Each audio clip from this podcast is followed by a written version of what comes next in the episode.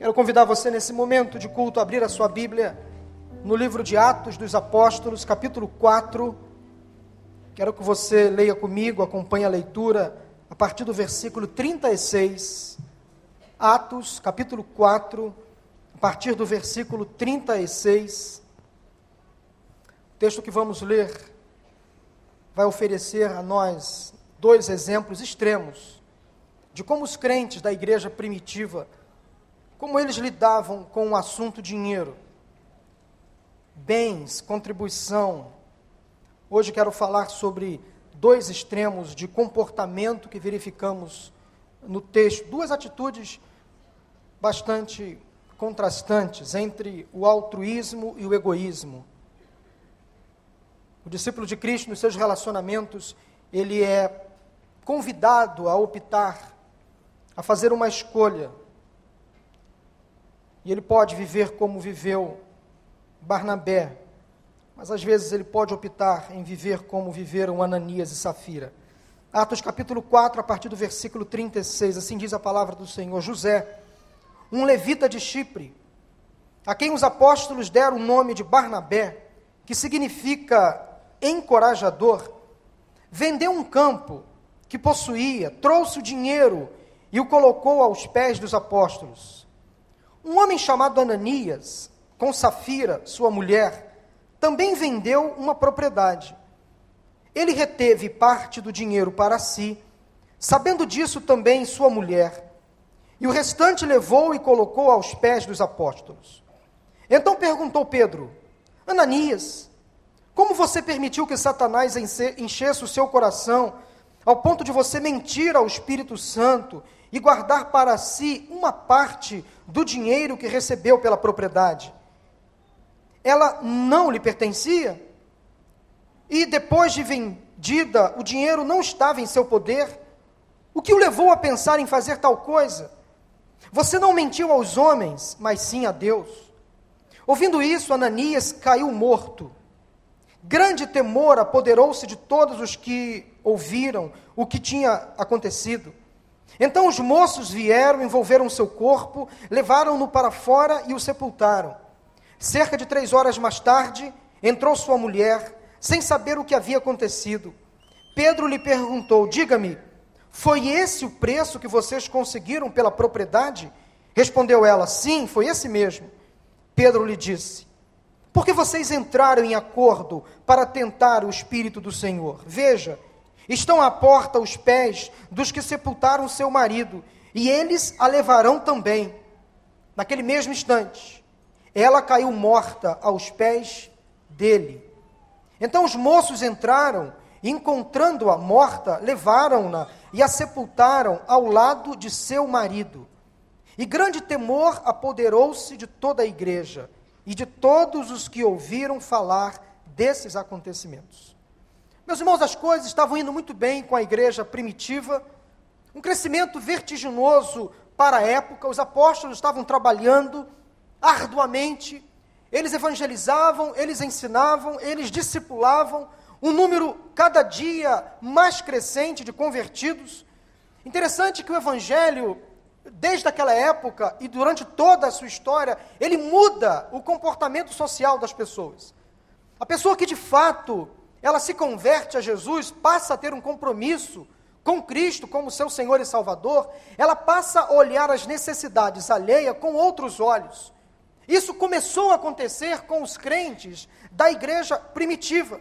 Passou a existir entre aqueles cristãos uma necessidade de atendimento aos menos favorecidos. A bem da verdade, todos passaram a se ajudar. Famílias inteiras eram supridas nas suas necessidades das mais básicas às mais complexas, de modo que todos eram atendidos e não havia entre eles alguém que passasse necessidades.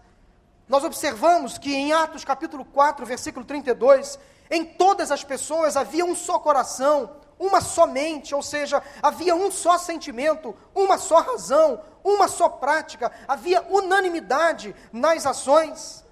Eles passaram então a compartilhar tudo o que tinham Versículo 33 de Atos capítulo 4 diz que com grande poder os apóstolos continuavam a testemunhar da ressurreição de Jesus Cristo. Eles não perderam o ardor e grandiosa graça estava sobre eles, todos eles, todos os dias.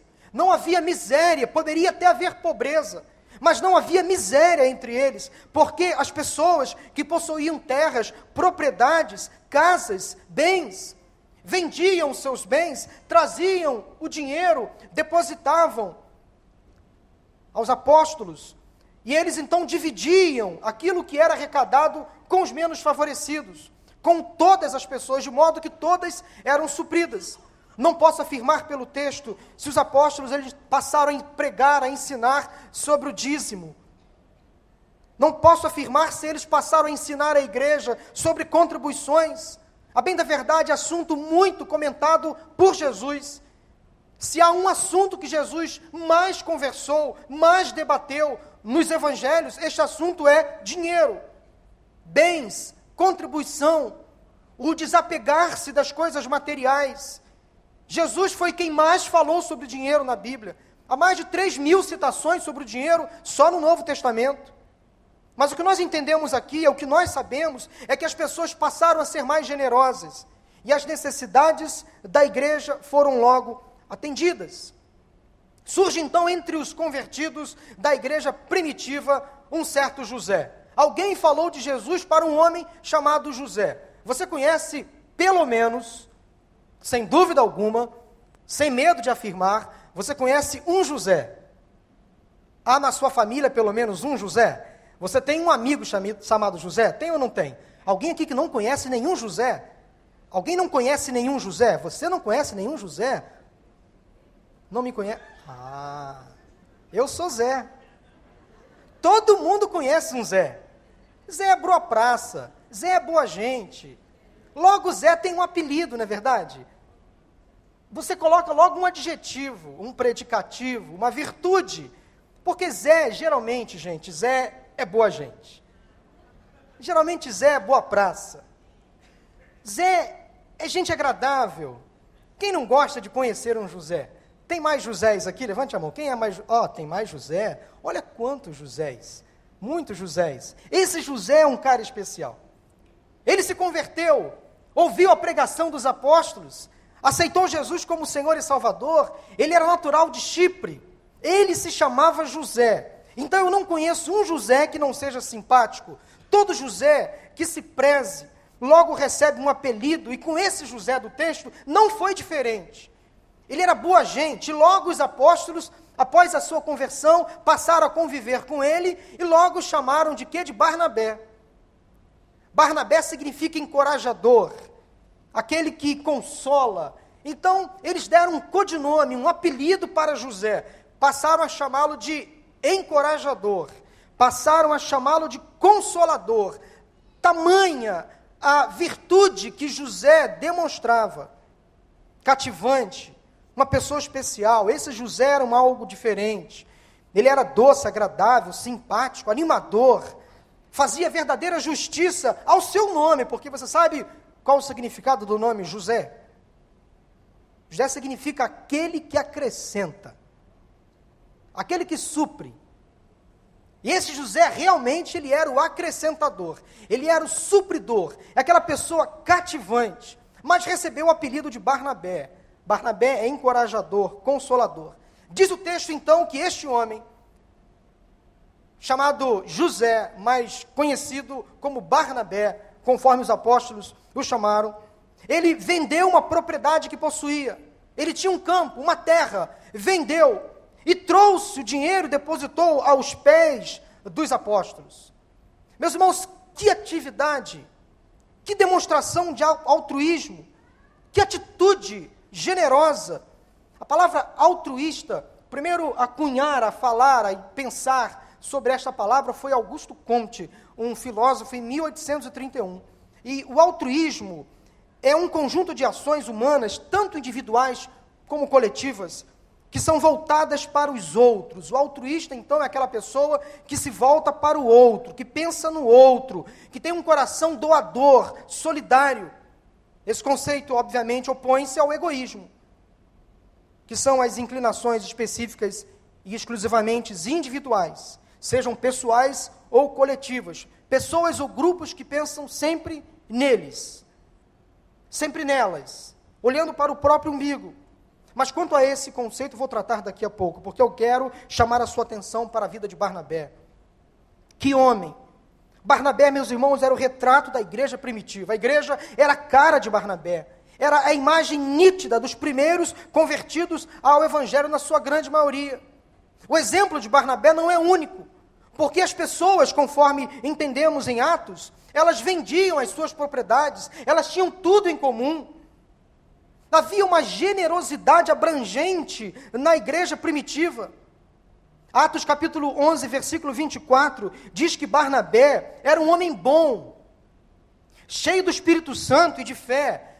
Quer virtudes melhores do que essas? Você gostaria de ser conhecido como uma pessoa boa, cheia do Espírito Santo, cheia de fé? Olha, eu queria ser parecido com esse José. Eu queria ser chamado de Barnabé. Eu queria ser apelidado de Barnabé. Eu também queria ter essa virtude eu também queria ser conhecido na sociedade como um homem bom, cheio do Espírito Santo, cheio de fé. Barnabé, lá em Atos capítulo 9, versículo 27, foi o responsável em apresentar Saulo, Saulo de Tarso, aos demais apóstolos. Saulo era um perseguidor do evangelho, matava os cristãos, e logo após a sua conversão no caminho de Damasco, os apóstolos não acreditaram que Saulo tinha se convertido. Barnabé, usado por Deus, apresentou Saulo aos apóstolos e testificou, testemunhou de que Saulo realmente era uma nova criatura em Cristo. As coisas velhas estavam realmente passando. Eis que tudo estava se transformando em coisas novas a partir do momento quando Saulo viu Jesus no caminho de Damasco e Barnabé foi o responsável em testificar, em testemunhar da conversão de Saulo para os demais apóstolos. E Saulo passou a ser chamado de Paulo, grande apóstolo, missionário entre os gentios. Lá no capítulo 11, versículo de 20 a 23, Barnabé foi comissionado pela igreja de Jerusalém a pregar o evangelho em Antioquia, para falar do evangelho aos gregos. Logo na sequência, no capítulo 15, nós encontramos um detalhe muito interessante, uma, um contrito, uma contenda, um, perdão, um atrito, uma contenda entre Barnabé e Paulo, visando o crescimento do evangelho. Estavam tão querendo, tão, tão somente querendo ver o crescimento do evangelho. Mas que homem interessante. Barnabé era o que todos nós devemos querer expressar no nosso dia a dia como cristãos. Um incentivador, um generoso, um homem solidário, altruísta, coração doador. Ele então vende a sua terra resultado da sua dedicação integral, do seu compromisso leal. Mas a história continua. Porque logo na sequência, nós vemos um grande contraste entre o espírito solidário, entre o coração doador de Barnabé, com o espírito agora de egoísmo, de ganância de um casal, Ananias e Safira, a quem passamos a descrever agora em detalhes.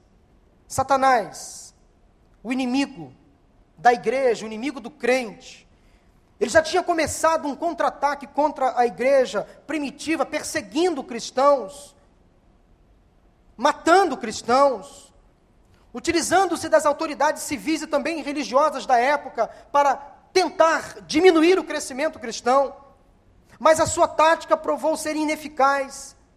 Satanás não conseguiu impedir o avanço do evangelho, da igreja. Ele não conseguiu atacar a igreja de fora para dentro, mas agora ele usa uma estratégia diferente. Para perseguir a igreja, para atacar a igreja, agora ele ataca a igreja de dentro para fora. Não conseguiu de fora para dentro, agora ele tenta de dentro para fora. E aí ele inicia esse ataque interno. É sempre trágico, irmãos, quando Satanás usa os próprios cristãos para destruir a igreja de Cristo. Há muitos crentes batizados, convertidos, que às vezes são artimanhas, estratégias, instrumentos do diabo para atacar a própria igreja. Nós encontramos isso aqui. Um casal de convertidos, que fazia parte daquele grupo de cristãos, Ananias e Safira. Esse casal então desagrada a Deus, e comete pelo menos três erros graves que lhes custaram a vida literalmente. O primeiro erro foi o da religiosidade aparente. O segundo erro do casal, da infidelidade a Deus. E o terceiro erro do casal, a prática da avareza. Eu vou tratar, tratar em detalhes cada um desses erros daqui a pouquinho. Mas antes, quero falar para vocês, antes de tratar dos erros do casal, que servem de lição para todos nós, eu quero compartilhar com vocês a maneira como a igreja primitiva lidava com o dinheiro, com os bens e com as suas doações.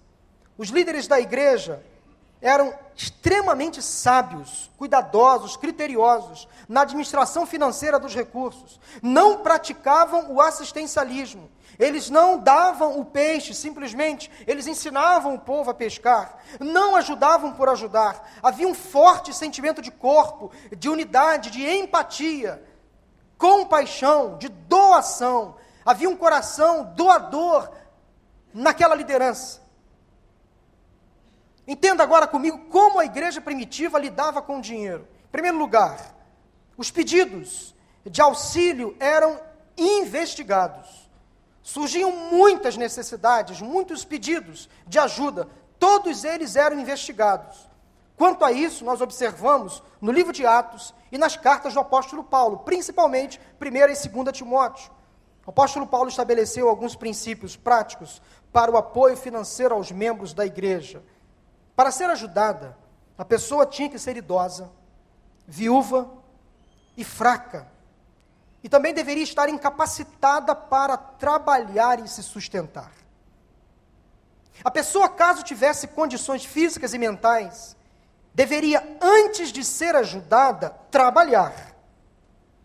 Os familiares deveriam ser os principais responsáveis pelos idosos e mais fracos. Não necessariamente a igreja. A igreja poderia até suprir essa necessidade, mas os familiares eram os principais responsáveis. E para ser ajudada, a pessoa deveria ser merecedora da ajuda. Então, a primeira estratégia da igreja para lidar com o dinheiro, com os bens, com as doações, é que os pedidos de auxílio eram investigados. Segundo lugar, ninguém era obrigado a dar. Não havia nenhuma pressão feita sobre o povo para vender as suas propriedades, desfazer dos seus bens. Eles correspondiam às necessidades, porque eles tomavam conhecimento das dificuldades do povo. E eles doavam, vendiam o que tinham, de forma livre, espontânea, voluntária, com alegria. Doavam sem nenhum tipo de constrangimento. Em terceiro lugar, a administração dos recursos financeiros era uma administração extremamente confiável. A igreja primitiva era dotada de líderes, meus irmãos, corretos, homens honestos, de bom caráter. Os apóstolos haviam sido treinados pelo próprio Senhor Jesus Cristo. Eles tinham cuidado, o cuidado para que as finanças fossem administradas de forma justa, honesta, transparente. Era um dever muito sério que tinham diante do Senhor. Eram homens e mulheres honestos, cheios do Espírito Santo não eram intrusos, desconhecidos, e sim servos fiéis na comunidade. Suas vidas diárias e seus afazeres familiares, pessoais, provavam que poderiam ser dignos de extrema confiança da comunidade. Outro detalhe importante é que a ajuda era de acordo com as necessidades de cada um. Ou seja, para suprir as verdadeiras necessidades do povo, nada mais e nada menos. As pessoas que contraíssem grandes dívidas, por exemplo, elas não podiam esperar que a igreja as saudasse. Havia uma disciplina sobre as finanças. Para, para os que estão, meus irmãos, enfrentando problemas financeiros, dívidas, uma regra muito simples deve ser seguida. Para homens e mulheres, para todos aqui. Ou seja, se você não precisa, não adquira. Se você não tem recursos, não compre. Se você não precisa, não invista. Quer outra dica simples, fácil e que dá resultado? Quando você for realizar a sua compra mensal, lá no supermercado, não vá com fome. Está provado que se você for para o mercado com fome, você vai comprar coisas desnecessárias, além daquilo que você realmente precisa. Há outras dicas financeiras, você pode observar muito bem, não entrar no cheque especial, evitar comprar com cartão de crédito, e se comprar, pagar exatamente o valor total da, figura, da, da fatura, não deixar a fatura vencer, não pagar o valor mínimo, porque os juros vão simplesmente envolver você, envolver você, envolver você, e daqui a pouco, aquele recurso, aquele valor que você havia destinado para devolver ao Senhor como dízimo, aquela oferta que você daria no domingo, você passa a abrir mão do dízimo, da oferta, porque você está completamente endividado, encalacrado. Já ouviu falar nessa palavra encalacrado? O crente afundado em dívidas não somente limita o serviço a Deus, mas também destrói o seu testemunho diante do mundo, da sociedade. Um sinal de maturidade espiritual é o uso sábio do nosso dinheiro. Portanto, eu e você devemos administrar bem os recursos que temos, separando primeiramente aquilo que é do Senhor, devolvendo ao Senhor aquilo que é do Senhor. Agora, voltando ao texto. Meus irmãos, incentivado pela atitude de Barnabé, Ananias e Safira, esse casal, quiseram fazer o mesmo, a fim de receber da igreja, dos apóstolos, o reconhecimento. O casal então realizou o intento, vendeu a sua propriedade mas eles guardaram parte do dinheiro, não devolveram aos apóstolos todo o valor da venda, embolsaram para si parte do valor. Tinham uma boa intenção, mas a verdade não estava em seus corações. Não havia, por parte de Ananias e Safira, um coração totalmente doador. Então, quero voltar e destacar agora as três atitudes erradas tomadas pelo casal e dizer que esses três pecados afastam o crente de ter um coração generoso, altruísta, solidário, doador. Porque eu tenho certeza que eu e você queremos de fato viver um coração doador, ter uma atitude doadora.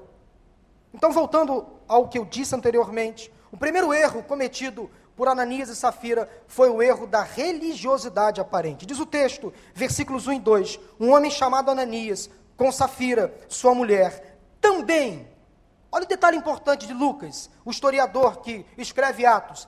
Lucas diz que Ananias e Safira também venderam a propriedade.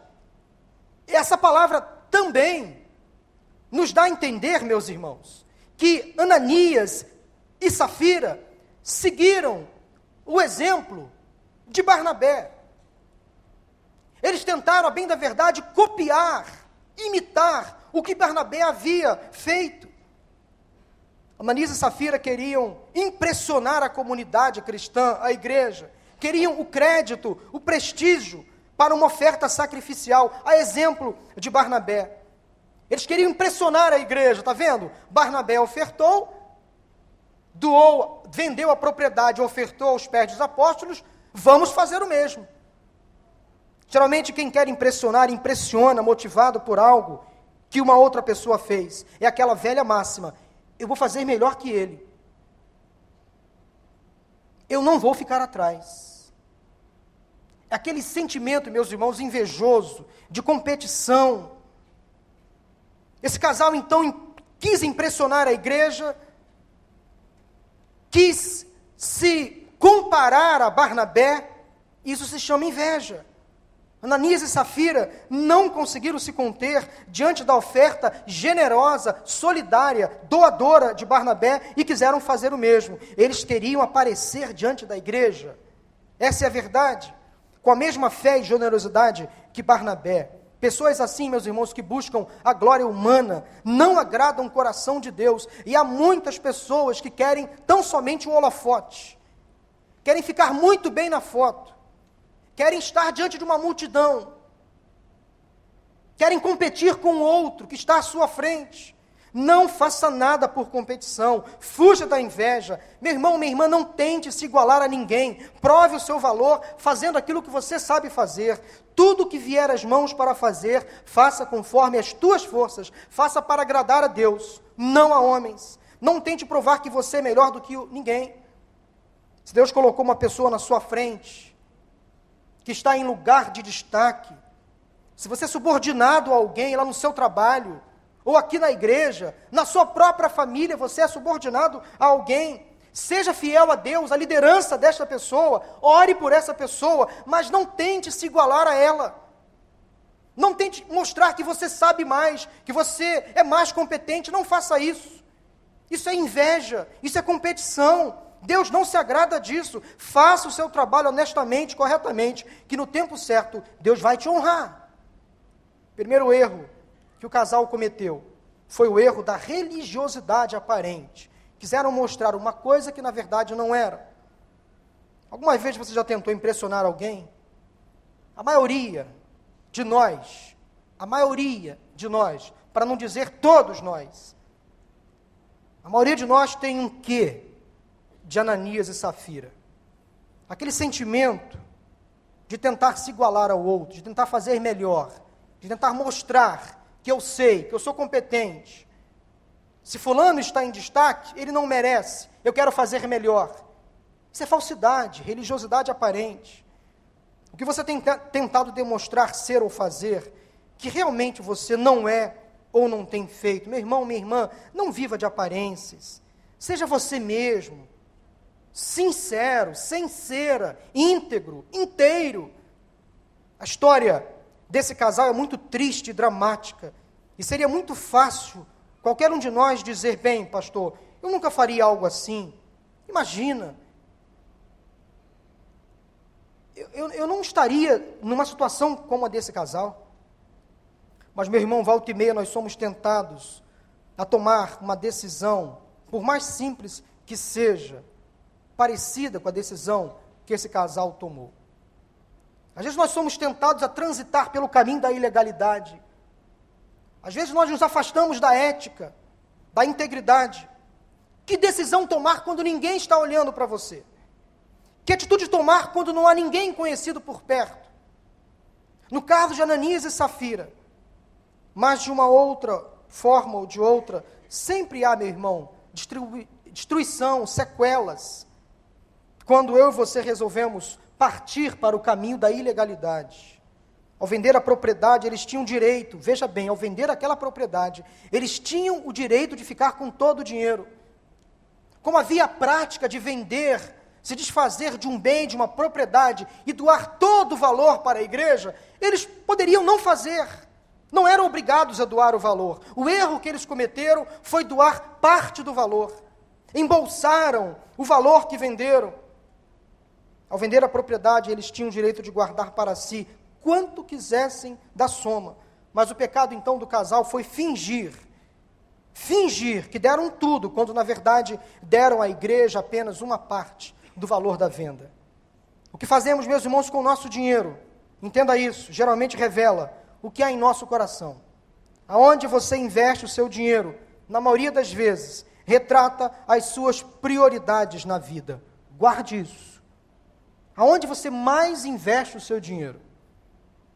Significa dizer que ali estará as suas prioridades. Aonde está o teu tesouro? Ali estará o teu coração. Aonde você tem investido mais o dinheiro que você recebe? Segundo erro que o casal cometeu foi o erro da infidelidade. Versículos 3 e 4. Então perguntou Pedro: Ananias, Ananias, como você permitiu que Satanás enchesse o seu coração, Ananias? Ao ponto de você mentir ao Espírito Santo e guardar para si uma parte do dinheiro que recebeu pela propriedade. Ela não lhe pertencia. E depois de vendida, o dinheiro não estava em seu poder. Olha que Pedro, olha que Pedro pagando uma lição para Ananias. Pedro restaurado, aquele homem pescador, agora agindo como de fato líder corrigindo, disciplinando Ananias. Ananias, o que levou, o que levou a pensar em fazer tal coisa, Ananias? Você mentiu não aos homens, Ananias, mas a Deus. O segundo erro de Ananias e Safira foi a infidelidade a Deus. Eles pensaram que poderiam enganar ao Senhor. Assim como a mentira arruinou a vida do primeiro casal, Adão e Eva, tirando-lhes a condição, os privilégios de viverem no paraíso, e causando então à humanidade todas as consequências do pecado. Acabou também com a vida de Ananias e Safira, literalmente. O diabo, meus irmãos, é o pai da mentira e ainda hoje tenta arruinar muitos lares, muitos casamentos, muitas famílias, induzindo cônjuges, pais, filhos a pecar, envolvidos com a desculpa da falta de tempo, do dinheiro, da falta ou do excesso, dos muitos compromissos. Muitas famílias hoje estão se destruindo por amor à mentira, à infidelidade. O Espírito Santo do Senhor é o Espírito da verdade que ativa a graça de Deus em nossas vidas. Todo pecado que cometemos contra o próximo, cometemos primeiramente contra Deus.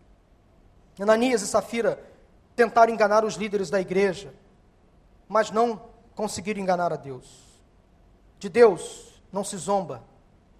Não podemos esconder nada do Senhor, pois Ele vê tudo. Os seus olhos contemplam tudo, os bons e os maus. Nada passa despercebido aos olhos do Senhor. Não vale a pena, meu irmão, enganar o Senhor nem um pouco. Você pode enganar o seu próximo. Você pode enganar a você mesmo, mas ao Senhor você não engana. O segundo erro do casal foi o erro da mentira, da infidelidade. Foram infiéis ao Senhor. O terceiro e último erro do casal foi o erro da avareza. Versículo 8 diz: Pedro, agora a Safira. Pedro lhe perguntou: Diga-me, foi esse o preço que vocês conseguiram pela propriedade? Respondeu ela: Sim, foi esse mesmo. Avareza. O avarento é aquela pessoa que é apegada demasiadamente ao dinheiro, serve ao Deus Mamon. O avarento nunca se contenta com o que tem, sempre quer mais, mais e mais, por mais que lhe custe um alto preço. Apóstolo Paulo, em 1 Timóteo 6,10, recomenda o amor ao dinheiro é a raiz do quê? De todos os males. Meus irmãos, precisamos ser honestos. Não podemos viver sem o dinheiro. É verdade, todos nós dependemos do dinheiro, mas nós não podemos ser escravizados pelo dinheiro. Não podemos ser escravizados pelo dinheiro. Ananias e Safira se prenderam de forma demasiada ao dinheiro, foram extremamente egoístas, avarentos, amaram mais as coisas terrenas do que as celestiais se apegaram mais aos bens materiais do que às heranças eternas. Muitos crentes, muitos casais, como Ananias e Safira, muitas famílias, famílias inteiras, por se apegarem de forma demasiada ao dinheiro, deixaram de fazer o essencial, o principal. Deixaram de ser dizimistas, por exemplo. Eu entendo, meus irmãos, que dízimo é uma questão de conversão. A pessoa salva em Jesus, crente, ela sente um prazer tão grande em ser dizimista, em ofertar na casa do Senhor, que nada pode atrapalhar essa pessoa neste ato de ser um dizimista. Há crentes que afirmam conhecer a Bíblia, que pregam que o dízimo é apenas uma prática veterotestamentária. Eu conheço gente assim. E que, portanto, como estamos no período da graça, pastor, Deus não exige do crente o dízimo. O dízimo é desnecessário, não é obrigatório, sem dúvida não é obrigatório. O dízimo no Antigo Testamento era um ato obrigatório. No Novo Testamento ele passa a ser voluntário. Mas não significa dizer que o Novo Testamento anula a lei. Muito pelo contrário, como foi dito hoje pela manhã, faz a lei ser cumprida. Jesus falou sobre dízimo, Paulo falou sobre dízimo. Dízimo é bíblico, não é só vétero testamentário. Dízimos e ofertas é uma atitude generosa de um coração doador. Isso é uma grande ignorância quem acha que o dízimo é apenas para o Velho Testamento. O dízimo, meus irmãos, é bíblico e as ofertas também. As ofertas neotestamentárias não anulam em hipótese alguma o dízimo. Não há no Novo Testamento qualquer menção contrária ao dízimo. Ele não é anulado, nunca foi. Jesus pregou a favor do dízimo. Leia Mateus 23, 23, por exemplo. Leia 1 Coríntios capítulo 9, por exemplo. Para concluir, quero dizer que a morte de Ananias e Safira foi um exemplo drástico para a primeira comunidade cristã. A morte daquele casal chocou aqueles crentes. Eles ficaram atemorizados. Não estou querendo dizer com isso que aquele que não oferta, que não dizima, vai ser fulminado nesta noite. Por favor, não coloque palavras na minha boca de forma alguma. Você não vai ser castigado por Deus se você não for dizimista. Por favor. Não é essa história que eu quero contar. Eu quero contar que o que aconteceu com Ananias e Safira, infelizmente, essa prática errada tem muito a nos ensinar. Nós podemos entender, meus irmãos, até onde pode ir a disciplina de Deus. Não brinquemos com o Senhor. Ele é um Deus extremamente misericordioso, extremamente longânimo. Mas ai daquele que ter a mão do Senhor pesada sobre a sua cabeça. Ai daquele que brincar com Deus. Ai daquele que zombar do Senhor. Quero eu fugir. Quero eu estar muito longe da mão pesada de Deus. Da experiência vivida pelo casal Ananias e Safira, eu quero concluir e ensinar para vocês uma coisa, algumas coisas. Primeira delas é que nós podemos enganar aos homens. Anote isso. Nós podemos enganar aos homens, mas nunca a Deus. Deus vê a sinceridade de cada pessoa. Segundo lugar, a mentira traz graves consequências, não só à pessoa, mas também à sua família. Em terceiro lugar, o amor ao dinheiro é a raiz de todos os males. Quarto lugar, a fidelidade nos dízimos e ofertas abençoa o crente e a sua família. Isso é promessa do Senhor. Em quinto lugar, as consequências de agir de acordo com as próprias decisões e não buscar a orientação de Deus são desastrosas e não vale a pena. Agora eu quero voltar aquele personagem simpático, boa praça, aquele homem chamado Barnabé. Que com ele podemos aprender, meus irmãos, que vale a pena ser generoso. Vale a pena ter um coração doador. Vale a pena ajudar sem esperar receber nada em troca. Vale a pena ser fiel a Deus e à igreja onde servimos. Vale a pena não ser apegado ao dinheiro nem aos bens. E vale a pena ser como Barnabé, homem bom e piedoso, cheio de temor e fé homem de Deus. Eu quero orar por você. Por você que já é dizimista. Você que já é ofertante. Por você que ainda não é, por alguma razão deixou de ser. Meus irmãos, não há privilégio maior quando recebemos o nosso sustento e, como primícia da nossa renda, devolvemos ao Senhor aquilo que é do Senhor. Essa mensagem visou trazer a todos nós uma palavra de ensino, de forma muito simples, didática, sobre dízimos e ofertas. É um privilégio para todo crente ofertar na casa do Senhor. Pediu Robson para cantar esse louvor, Robson, sobre a vida deste homem chamado Barnabé. Se vocês quiserem me chamar de Barnabé, eu vou me sentir extremamente lisonjeado. Eu sou José, aquele que acrescenta, mas eu queria muito ser chamado de Barnabé, como você também. Amém?